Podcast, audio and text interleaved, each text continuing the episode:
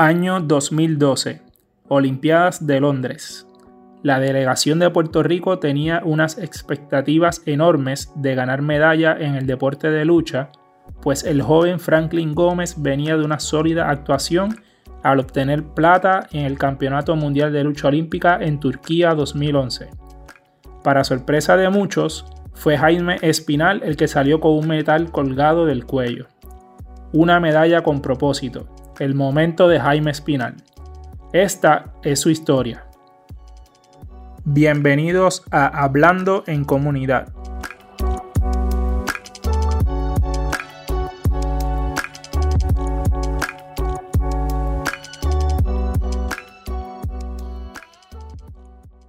Yo, eh, desde pequeño, mi entrenador me ha dicho que yo podía ser medallista olímpico y mundial, que yo tenía mucho talento, pero uno, pues, por desgracia de la vida, pues uno crece pensando en que esas cosas son imposibles, ¿me entiendes? Que son bien lejos, que eso te lo dicen para motivarte y para que te emociones y eso, pero que no era tan real. Cuando llego a Mayagüez 2010, que obtengo la medalla de oro, que me empiezo a, a sentir como que, espérate, pero yo creo que yo puedo hacer cosas grandes, porque eso fue grande para Puerto Rico. Pero para mí fue la primera vez que yo sentí que hice algo grande por el país, ¿me entiendes? Porque Puerto Rico lo necesitaba, ¿no? nos habían puesto la presión de que necesitaban medallas y que la ayuda que nos estaban dando era para tener medallas. Pues fue en ese momento donde creció el, deseo de, hacer cosas grandes por Puerto Rico. Más, más allá de eso, fue cuando yo clasifico a la Olimpiada que me entra el deseo de, de espérate, espérate, yo clasifiqué a la Olimpiada, quiere decir que ya estoy entre los mejores, ¿me entiendes? Pero, pero yo todo el tiempo lo que pensaba era que si yo clasificaba, se arreglaba mi vida. Yo nunca clasifiqué, yo nunca quise clasificar a la Olimpiada porque sentía que yo podía ser medallista olímpico o porque sentía que, podía clasificar a la Olimpiada. Yo fui al torneo clasificatorio, como todo el mundo va al torneo clasificatorio, a ver qué pasa.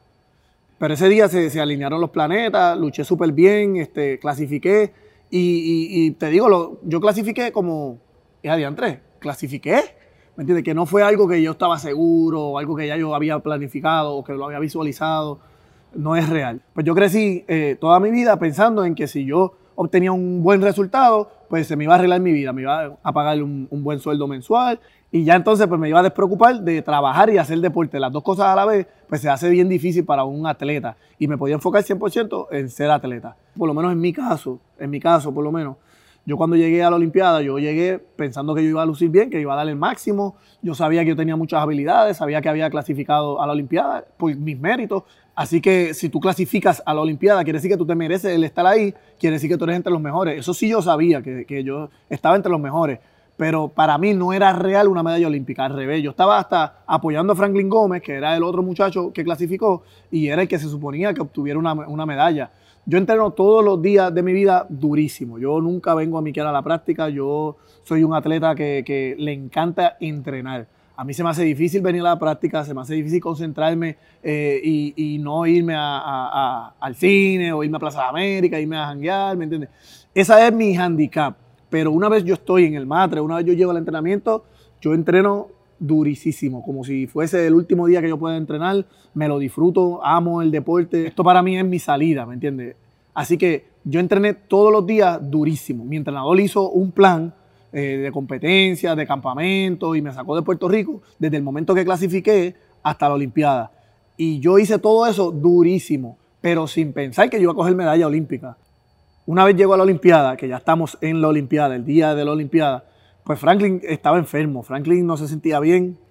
Él desde el día anterior le, entró alguna monga, eh, creemos que fue por bajar de peso. Y para colmo, la primera pelea de él es contra el medallista mundial de oro, que fue quien le había ganado al mismo Franklin Gómez en el mundial que Franklin obtuvo plata. Entonces cuando, cuando vemos el pareo y sabemos, pues, pues a nosotros lo que nos da es como que, ya, entre Franklin. Y a mí más que nadie me dio ese sentimiento porque yo decía, wow, yo vi todos los días cómo él entrenó, yo vi todos los días cuánto él quería, ¿me entiendes? Tener ese resultado. Y yo decía, wow, Señor, si tú le pedía a Dios, si tú me permitieras a mí lucir bien por lo menos para que el deporte no se caiga, para que la gente diga, valió la pena ayudar al deporte. Porque Franklin Gómez fue el que puso a la lucha olímpica en el mapa. La gente lo conoce ahora por mí porque yo lo multipliqué más todavía, yo lo hice más comercial y yo salgo en, entrevistas y videos y, y propagandas de diferentes compañías, anuncios publicitarios, ¿me entiendes? Pero Franklin fue el que puso la lucha en el mapa de los que nos ayudan, de los, del DRD, del Comité Olímpico, ¿me entiendes? Y de las marcas, como que, espérate, espérate, nosotros también podemos ayudar a esta gente. Eh, y, para nosotros, eh, para mí en específico, pues eso yo lo valoro. Entonces yo lo que decía era, ya lo Dios, si tú me permitieras a mí por lo menos lucir bien y, y tener una pelea ganada o dos por lo menos, con eso yo me conformo pues voy a mi primer combate, es contra Nigeria, mi primer combate lo gano bastante cómodo, eh, Nigeria no es muy bueno en el deporte de la lucha, así que se suponía que yo ganara. Ya había ganado mi primer combate, pero no me sentía como, como satisfecho. Dije, wow, es Nigeria, la gente que saben van a decir, sí, sí, pero le ganaste a Nigeria. Entonces, pues, pues le pido a Dios, Dios mío, por favor, un, combate más, por favor, un combate más. Y ahí cuando voy entonces a mi segundo combate, que era contra Georgia.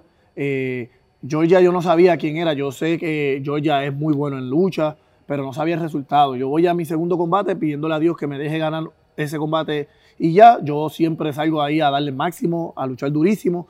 Eh, mano, ese día yo me sentía on fire, yo cogí y le gané súper cómodo haciendo eh, toda la estrategia de mi entrenador. Eh, yo, vuelvo y te repito, yo no había estudiado el muchacho, no sabía lo que él había hecho y le gano. Eh, una vez yo le gano, mi entrenador viene para acá a felicitarme y me dice, ¿tú sabes a quién tú le ganaste? Y yo, sí, sí, al muchacho de Georgia, no, no, no, no. Tú le ganaste al subcampeón mundial el año anterior y campeón mundial juvenil, que el que tú le ganaste era el favorito del lado tuyo del bracket. Y ahí, en ese momento fue cuando yo dije, eh, adiantre, pues yo estoy como que puedo coger medalla, pues si yo le gané al duro de aquí, ¿me entiendes? Que, que yo no crecí soñando en ser medallista olímpica. Eso se creó ese día, en ese momento. Eh, una vez yo bajo del matre, una vez mi entrenador me dice eso, ya yo estaba satisfecho, ya yo decía, ya, Dios mío, ya que pierdan, no importa lo que vaya a pasar, gané dos combates, yo cumplí con mi entrenador, cumplí con el Comité Olímpico, cumplí con Franklin, ya, lo que iba después de ahí era de más. Pero una vez mi entrenador me dice eso, pues vuelvo otra vez para una, para una esquina y como que digo, wow, señor, ¿tú querrás que yo gane una medalla? ¿Me entiendes? ¿Cuál será el propósito? ¿Me entiendes? Si al final el que entrenó fue Franklin, no yo. Y yo mismo me empecé a cuestionar para qué yo quería una medalla olímpica. Hago un paréntesis en que yo pienso que muchas personas quieren cosas que no saben para qué. ¿Me entiendes? Porque ¿para qué? Para llenar tu ego. Dios te va a dar una medalla olímpica a ti, ¿para qué? Para decir, tengo una medalla olímpica. Pues yo pienso que eso fue la diferencia mía. Yo cuando yo estaba preguntándome, ¿para qué yo tengo una medalla olímpica? Pues entonces yo empecé a hacer promesas. Yo dije, Dios mío, si tú me das una medalla olímpica, primero que te guilla, porque yo sé que yo no me lo merezco, yo no he entrenado así como para ser medallista olímpico, así que voy a entender 100% que fuiste tú el que me dio la oportunidad de tener esa medalla. Y como es por ti, pues la voy a hacer para ti. Y yo voy a ir a las iglesias, voy a dar charlas, voy a, visitar a todos los residenciales, a todo el mundo que me, que me pida ayuda, yo te prometo que yo lo voy a ayudar. Todo lo que venga de la medalla, eh, hasta el momento que yo firmara el contrato, de, Departamento de Recreación y Deporte, que fue el contrato como que más grande que, yo fui a firmar en ese momento, yo le había prometido a Dios que yo lo iba a usar para el dinero que llegara, que yo lo iba a usar para ayudar a mis amistades y a la gente del deporte que, que me dieron la mano y a los niños que vienen subiendo. No tan solo a los que me ayudaron, que en ese momento, cuando yo estaba negociando con Dios, porque en mi cabeza yo estaba negociando con Dios, fue que yo empecé a ponerle propósito a la medalla. ¿me Ahí fue que le dio valor eh, eh, todo el sacrificio que yo había hecho. Fue como que, pero, pero, ¿para qué? Dime, ¿para qué? ¿Para qué tú quieres una medalla? Y entonces, pues empecé a, Yo prometí tantas cosas que cuando yo terminé de orar, porque yo estaba orando, yo mismo dije, ya lo, yo como que me pasé. Para mí, ese, eh, el momento de, de, cuando yo me estaba preparando para ese combate, que yo sabía que era decisivo, de que podía obtener una medalla si ganaba pues fue bien especial porque para mí como que se dio todo. Yo, yo creo que creé yo mismo un éxtasis, ¿me entiendes? Yo mismo creé el que estoy en un viaje, el que, chacho, mano, siento hoy una energía y que Dios me está apoyando y que esto está hecho para que yo gane. Y yo pienso que después de, todo lo que ha pasado, que al final, mano, es la mentalidad de uno, nosotros vivimos en un mundo aquí eh, rodeado de gente negativa y que de Puerto Rico está chavado y las cosas están malas, pero siempre estamos esperando que otro sea el que lo resuelva, ¿me entiendes? Yo pienso que nosotros somos los que tenemos que tener control de las cosas que pasan y decir, lo voy a hacer porque sí, porque me toca a mí hacerlo, no esperar a que alguien venga a hacerlo. Entonces, igual con las medallas, igual con los logros grandes, tú ves a la gente haciéndolo y piensas que pues siempre buscamos una excusa. Este, ah, porque no es puertorriqueño, chacho, porque se crió afuera. Este, porque los papás se lo dieron todo. Este, porque, chacho, en el caserío tuvo el mejor entrenador, ¿entiendes? Y en, vez de decir, no, no, no, espérate, vamos a hacerlo. Yo lo voy a hacer porque sí, aunque no tenga los recursos. Entonces, una vez yo estoy ya en la, en la una vez ya yo me estoy preparando, voy al calentamiento eh, para ese eh, combate decisivo, eh, pues yo voy ya con la mentalidad de que yo creo que Dios quiere que yo gane, ¿me entiendes? Yo creo que Dios quiere que yo gane, con muchas dudas, mi entrenador diciéndome todo el tiempo, a esto por los niños, a esto por Puerto Rico. Puerto Rico necesita gente positiva, Puerto Rico necesita tener ejemplos positivos. Dale alegría a Puerto Rico, hazlo por los niños. Tú de verdad puedes cambiar, tú puedes hacer cosas bien grandes. Eh, si tú obtienes esta medalla, ¿me entiendes? No lo hagas por ti, hazlo por ellos. Y él me iba metiendo eso en la cabeza y yo te digo, yo para mí eso era gasolina. Yo me estaba pompeando así, yo sentía que, él me estaba diciendo lo que yo necesitaba escuchar, ¿me entiendes? Yo estaba ahí tan y tan pompeado que yo decía, mano, yo creo que Dios quiere que yo gane sí, yo creo que Dios quiere que yo gane sí. Y una vez llegamos al momento de, que nos chocamos la mano y, nos estamos mirando uno a otro, pasa algo que, que yo no estoy acostumbrado. Yo estoy acostumbrado a que cuando tú sales del camerino, así que del calentamiento, y te llaman y tú llegas al matre, se da la mano y a luchar se ha dicho. Pero ahí nos fuimos a unos anuncios, parece. Y entonces pues nos dejaron en el matre esperando, ¿me entiendes? A que la transmisión volviera. Ese tiempo, mano, yo lo único que yo decía era, wow, yo creo que este tipo me tiene miedo. Mira, no me mira. Y entonces empecé a crearme yo en la cabeza de que el tipo me tenía miedo. Y yo decía, este tipo me tiene miedo, mira, ni me mira eh, qué sé yo qué. Cuando volvimos otra vez a chocarnos la mano, yo decía que el tipo hasta sudado estaba la mano, la mano, que él estaba asustado ahí. Diablo, este tipo está cagado. Ahora es que es, este tipo lo voy a ganar yo. Esto es mío, hacho, gracias a Dios. Y empezaste a darle gracias a Dios antes de, de haber comenzado el combate. Eh, pita el árbitro y estoy así yo, hacho, sí, Dios quiere que gane. Y entre eso yo mismo pienso como que, espérate, espérate, espérate, enfócate que tú estás luchando, ¿me entiendes? ¿Cuál es la técnica? ¿Qué es lo que vas a hacer? Escucha a tu entrenador.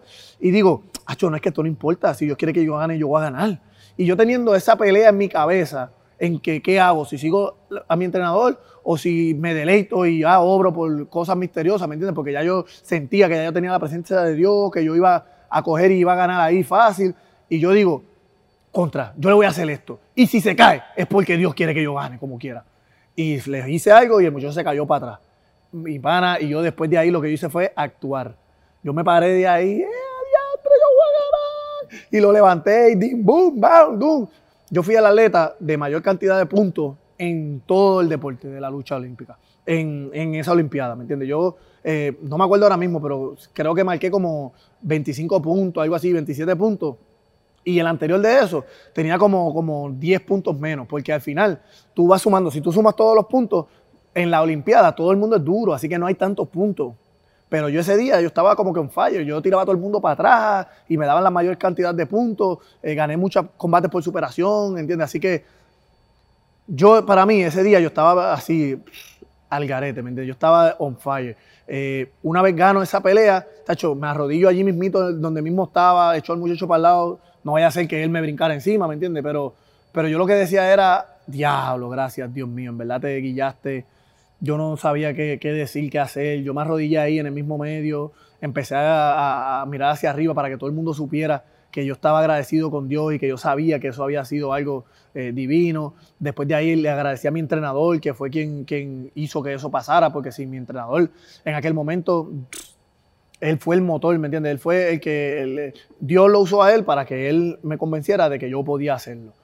Una vez yo gano esa, e, esa ese combate, pues, hermano, desgraciadamente pues me transformé. Ya yo me conformé, yo dije, lo logré, olvídate de eso, ahora sí que me rompo un pie, que me esnuque, ya gané. Entonces igual, tú no vas a la medalla de oro de que, de que ya perdí. No, no, no, no, no. Yo fui allí a ganar también mi medalla de oro porque yo pensaba que yo yo pensaba que Dios quería que yo fuera la primera medalla de oro. No fue que yo fui a la final eh, a pasear. Yo sí fui a ganar pero no era el mismo coraje, no era la misma seriedad, ¿me entiendes? Ya en tu corazón, en la espinita, tú tienes que tú lo, lo hiciste. A ti nadie te puede decir nada, que tú hiciste algo que nadie ha hecho, así que si llegaste plata, olvídate que llegaste plata. Así que eso se quedó en mi subconsciente y a lo mejor no supe bregar bien. Que eso también le debe pasar a muchos atletas. Yo pienso que nosotros necesitamos mucha ayuda también psicológica y cosas. Aquí nosotros Eso es vete de ahí y mátate con esa gente y... Pero nada, en resumen, una vez yo eh, llego a, la, final, el muchacho me gana, yo ya sentía que él había como que visto videos míos o algo, porque cada vez que la agarraba no se dejaba, ¿me? Él supo cómo defenderme súper, súper bien.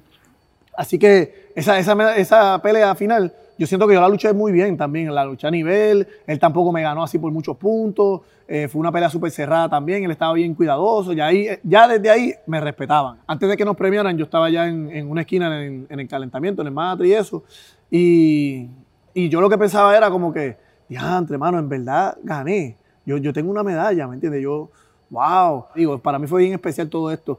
Fui eh, caminando, eh, nos pusieron en fila, fui al podio, eh, estando en el podio pude ver varias banderas de Puerto Rico, para mí eso era algo bien grande. Yo, mano, una de las cosas más impactantes que yo puedo contar y que la gente no sabe es que pocas veces yo me he parado en, el primer lugar, ¿me entiendes? Yo he visto pocas banderas puertorriqueñas, yo he escuchado la borinqueña bien pocas veces en mi vida por mí, ¿me entiendes? Por mi mérito. Yo creo que, yo creo que tres veces en mi vida entera, tres veces. Entonces, pues, por desgracia de la vida, la gente piensa que que si tú eres medallista y si tú eres de alto nivel, pues asumen que tú has ganado varias competencias ya. Pero el problema es que solamente hay dinero para llevarte las competencias duras. Entonces, pues la competencia dura, pues a veces te va bien, a veces te va mal, ¿me entiendes? Pero en mi vida entera, tres veces, algo tiene que estar pasando ahí, ¿me entiendes? Yo pienso que hay que llevar a las competencias a todas a las regulares, a las duras, a las fáciles, porque eso te enseña a otras cosas. es más, yo, yo pienso, te enseña a cogerle el gustito al podio, ya mínimo a tú pararte en ese primer sitio ahí y decir, diantre, mano, la borinqueña, qué brutal, ¿me entiendes? Toda esta gente está escuchando ese himno, están viendo esa bandera que seguro no saben ni de dónde es. Mi entrenador siempre me decía, eh, después que gané, que eso lo había visto todo Puerto Rico, que eso iba a ser algo bien grande, y yo nunca le creí. Yo siempre pensé que ese logro iba a ser para el deporte, ¿me entiendes? Que para el Club Sparta, que yo iba a poderle ayudarlos a ellos, ¿me entiendes? Quizás a mi comunidad, Caparraterra, Puerto Nuevo, me dan mi medalla, yo me bajo de ese podio súper contento en un viaje. Eh, yo pienso que desde, yo pienso que desde el momento que me ponen la medalla hasta que yo me acosté, yo estuve todo ese en trance, todo ese tiempo en trance. Hablando con la gente, tirándome fotos, pero todo eso en trance. Cuando yo me acosté, que me acosté con todo y la medalla, así como la gente dice, relajando, de que, yo hasta duermo con ella. Yo no, no, no, yo dormí con ella. Yo me acosté con la medalla en el pecho y lo que decía era, yo tengo una medalla olímpica. Yo, esto es en serio, ¿me entiendes? Y la miraba y yo decía como que, wow, mano, tanta gente que intentan tener una medalla y yo tengo una. Y yo me preguntaba, pero ¿por qué será? ¿Me entiendes? Como que, que yo habré hecho, ¿me entiendes? Que yo habré dicho. Y, que, y yo me preguntaba eso para volverlo a hacer, ¿me entiendes? Porque lo que decía era, pero ¿por qué entonces más gente no la tiene? ¿me Yo soy bien raro, ya estaba pensando de cómo hacer que otra gente la tenga también, ¿me entiendes? Yo, yo lo que decía era, qué yo hice, ¿me entiendes? ¿Qué fue lo que yo hice que diferenció el que yo tuviera o no tuviera? Y por eso te digo, desde, ese entonces yo me di cuenta que es la mentalidad, que nosotros crecemos con una bendita mentalidad aquí tan negativa, tan mediocre, que no nos atrevemos a, luchar por lo que queremos, ¿me entiendes? Entonces, pues esa es la mentalidad que yo desde la Olimpiada quise cambiarle a la gente. A cada escuela que yo voy, a cada iglesia que yo voy, a cada club que voy, a cada, hasta los jangueos, a cada jangueo que voy, a cualquier persona que yo pudiera hablarle y conversar, yo lo primero que le trato de decir es como que, mano, la decisión es tuya, de lo que sea que tú quieras hacer en tu vida. No le puedes estar echando la culpa al lugar donde tú naciste, a que si no hay ayuda, es que aquí no hay este, eh, beca o que. No, no. Si tú quieres hacer algo, tú lo haces ya y punto. Y te sacrificas, porque hay que sacrificarse, ¿me entiendes? Yo me fui nueve meses y yo me desconecté de Puerto Rico. En Cuba no, no había ni internet, no había teléfono. Yo duré nueve meses en una burbuja, donde yo cuando regresé perdí a mis amigos, ¿me entiendes? Perdí el lugar donde yo vivía, perdí muchas cosas, pero yo tenía un propósito. Y mi propósito era entrenar durísimo para obtener oro en los Juegos Centroamericanos y así arreglar mi vida. Hola a todos, mi nombre es Jaime Espinal y este es mi momento. La pasión y cada mínimo de detalle con la cual Jaime nos cuenta la historia hace mucho más fácil que podamos visualizar y sentirnos que nos vivimos ese momento junto a él en Londres. Aunque fuimos muchos los que estuvimos siguiéndolo de cerca aquella tarde del verano del 2012. Nos comunicamos con el director y entrenador del Club Sparta, Franklin la Antigua, quien nos comenta qué recuerda de ese gran momento de cuando Jaime Espinal ganó su medalla olímpica. También nos dice el impacto que tuvo la actuación de Jaime, tanto en el club como en el deporte de lucha olímpica nacional. Pues mira, yo te diría que, wow, eso es como transportarnos otra vez de nuevo al tiempo, al 2012. Yo te diría que eso fue para nosotros algo impresionante. La realidad es que nosotros desde pequeños que nos apuntábamos en la lucha siempre soñábamos con tener una medalla olímpica. Es como que el logro que todo deportista espera llegar es lo máximo que existe en el deporte. Y nosotros poder vivir esa experiencia, yo que estaba en el club con los niños en ese momento, fue algo como que un sueño que por lo menos a lo mejor no nosotros lo logramos en nuestro carácter personal, pero si no ver que alguien de tu círculo haya logrado un sueño tan importante, pues súper te llena de orgullo. Fue algo sumamente importante para nosotros porque era el camino que todos queríamos recorrer hasta, hasta llegar ahí y que ya que él lo pudo hacer, pues nosotros nos sentimos, uh, como decimos aquí, olvídate, corriendo la sangre por las venas, como no poder. Algo bien impresionante, ¿verdad? Pues mira, yo te diría que eso fue como, como prácticamente el comienzo de, de, de volverle deporte profesional para nosotros. Porque hasta, hasta ese momento, yo tengo que ser honesto para ti, todo, todo en, este, en este país prácticamente nadie sabía lo que era la lucha, nadie conocía que era el deporte. Nosotros sabíamos, pero era un deporte sumamente sacrificado para nosotros, incluso para nosotros poder conseguir materiales, ya sea como truza o zapatillas, para nosotros poder practicar era un poquito bien cuesta arriba. Y la realidad es que, que lo que nos trajo la medalla con, nos trajo fueron muchas más facilidades de materiales, muchas más que la gente nos conociera. Ya tú ibas a la calle y como que antes, cuando tú tenías, nosotros tenemos una peculiaridad de deporte, que, que son los coliflones, las orejas que nos salen a nosotros. Pues ya cuando la gente nos veía en la calle decía como que, wow, tú eres luchador, tú eres del Club Esparta. Cuando nos poníamos una camisa todo el mundo te conocía.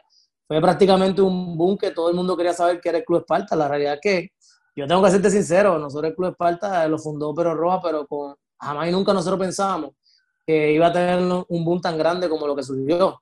Eh, prácticamente en el 2012 nosotros tuvimos que empezar a crear todo un andamiaje, un de lo que era tantas personas que querían, querían conocer de la lucha.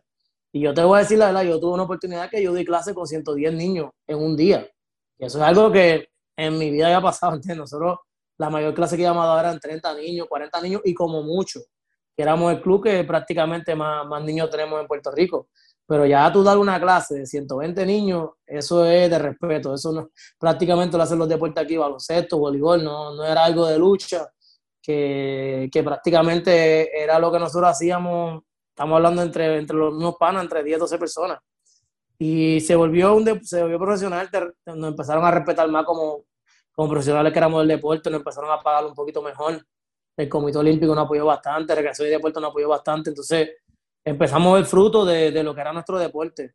Empezamos a ver lo que, lo que, gracias a Dios, tiene el baloncesto en Puerto Rico, que todo el mundo lo respeta. Ahora mismo no es lo mismo hablar de un entrenador de lucha, pues obviamente todo el mundo nos conoce y todo el mundo sabe lo serio que hacemos nuestro trabajo. Pero anterior a la medalla de Jaime era algo como que era un deporte más lo que había. Ahora, pues nosotros, ¿sabes? Cuando vamos los panamericanos, los centroamericanos, pues el Comité Olímpico nos toma en consideración y nos pide nuestra opinión y nos, y nos respetan la decisión que nosotros vamos a tomar en cada combate. Así que fue algo yo te diría que yo me siento agradecido de poder ver la diferencia de lo que era la lucha olímpica antes de la medalla de Jaime y lo que es ahora en estos momentos. Y de hablarte del Club Esparta, para el Club Esparta nosotros aumentó un 110% en, todo, en todas las facetas.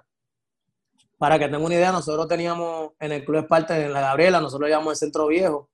Es un centro que desgraciadamente María lo, María lo destruyó ahora con el huracán María que pasó ahí nosotros teníamos la mitad de un colchón de lucha. Estamos hablando que un colchón de lucha mide 20 por 20.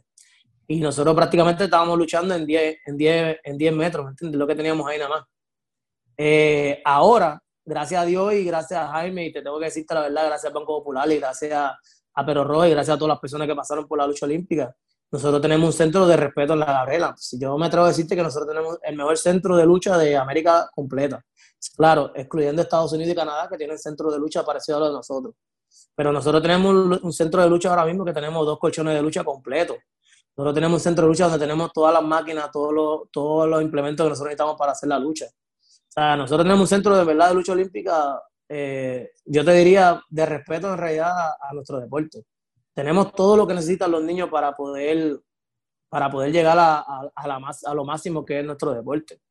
Por otro lado, también tengo que decirte que eh, prácticamente anterior a, la medalla de era difícil que tuviera un niño que tuviera dos, dos truzas, dos zapatillas, que es las cosas que nosotros implementamos. Prácticamente anterior a eso, tú ibas reciclando las truzas que no le servían a los más grandes, se las ibas dando a los más pequeños y así fue que, que nosotros empezamos nuestro deporte también. Ahora yo tengo que decirte a ti que yo tengo un almacén en la Gabriela, que yo tengo truzas y zapatillas por montón.